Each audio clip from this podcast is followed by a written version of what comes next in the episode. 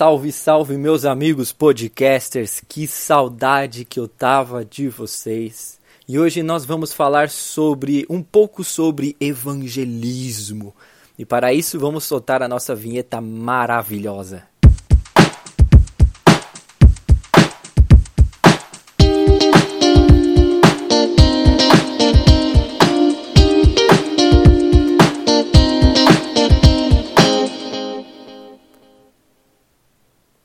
Gente, antes de papearmos um pouquinho, eu gostaria de convidar vocês a conhecer as nossas mídias sociais, se vocês ainda não conhecem. Nós estamos na, no Instagram, no Facebook e no Spotify. Então, depois desse podcast, acessa lá, curta, comenta, compartilhe, espalhe o evangelho do nosso Senhor. Tá bom? Agora, gente, eu quero falar com vocês sobre quando nós conhecemos a Cristo e toda a nossa jornada em Cristo Jesus.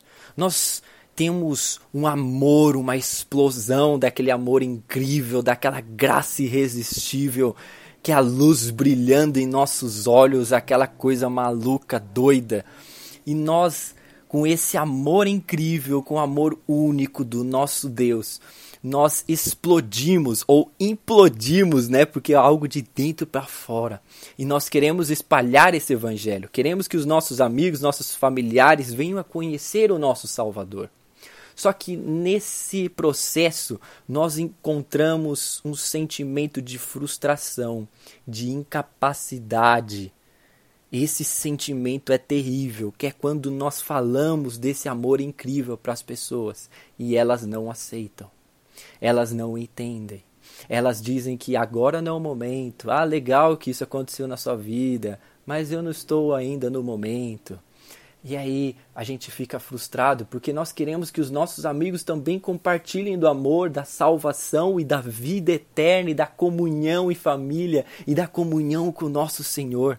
Nós ansiamos por isso e por isso nos frustramos quando vemos que os nossos amigos não não estão compartilhando conosco, não estão vivendo conosco essa salvação.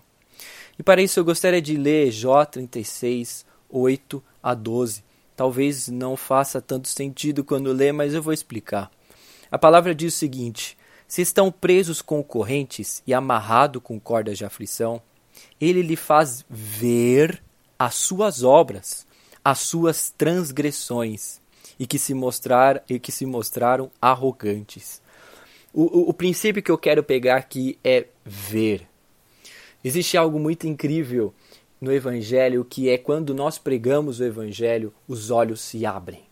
E os olhos se abrem para que o, o homem possa ver o quanto ele é pecador sem o Cristo Jesus, o quanto ele está afastado do Pai, o quanto ele necessita da graça, o quanto é, é maravilhoso aquilo que está disposto aos seus olhos e ao mesmo tempo é antagônico àquilo que ele vive hoje. Então ele olha e vê o quanto ele é pecador, o quanto ele necessita da graça. Isso são os olhos abertos. É, Paulo, quando ele fala sobre o seu evangelho, ele vai contar sobre o seu evangelho em Atos 26. Ele diz que quando Deus o chama, ele o chama para pregar o evangelho, para anunciar as boas novas, a fim de que os olhos sejam abertos e das trevas as pessoas venham para a luz, pelo reconhecimento de quem elas são. Mas em Jó continua, preste atenção no seguinte: não é somente reconhecer quem é, mas ele diz: ele os fará ouvir a correção e lhes ordenará que se arrependam do mal que praticam. O primeiro são os olhos, mas a segunda parte são os ouvidos. Quando Deus abre os nossos ouvidos, nós escutamos as boas novas de salvação, então somos salvos.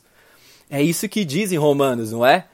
A fé vem pelo ouvir e ouvir o que? A palavra de Cristo.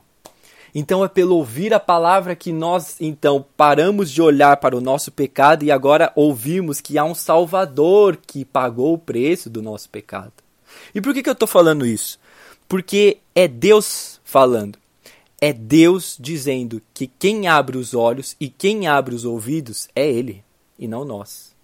Às vezes nós nos frustramos porque os nossos amigos não estão conosco, mas a nossa missão é propagar e viver e, meu Deus, inundar deste amor no mundo. falar do evangelho da salvação, porque a missão de abrir os olhos e de abrir os ouvidos é do nosso Senhor, é do Espírito Santo. Creiam que ele fará a obra e continuem animados, porque ele fará a obra.